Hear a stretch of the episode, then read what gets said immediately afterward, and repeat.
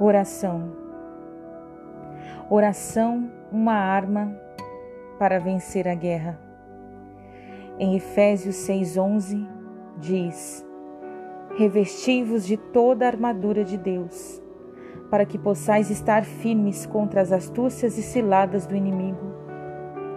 As armaduras de um soldado eram compostas de armas defensivas e ofensivas. As armas ofensivas eram o arco, o dardo, a espada, a funda, a lança, o punhal e a vara. E as armas ofensivas eram as caneleiras, o capacete, o cinto, a coraça e o escudo. No livro de 1 Reis 22, a partir do versículo 29, fala sobre a morte do rei Acabe.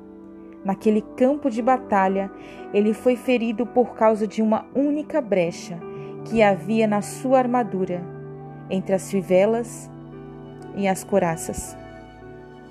As fivelas e as coraças faziam parte das armas ofensivas, ou seja, a atitude de prever o ataque do inimigo estava totalmente prejudicada.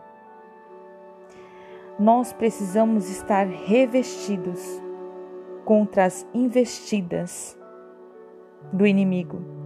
Precisamos conhecer as nossas armas espirituais para vencer os inimigos da nossa alma. Precisamos ter uma vida de oração está revestido de toda a armadura de Deus e do próprio Cristo. Nunca devemos parar de orar.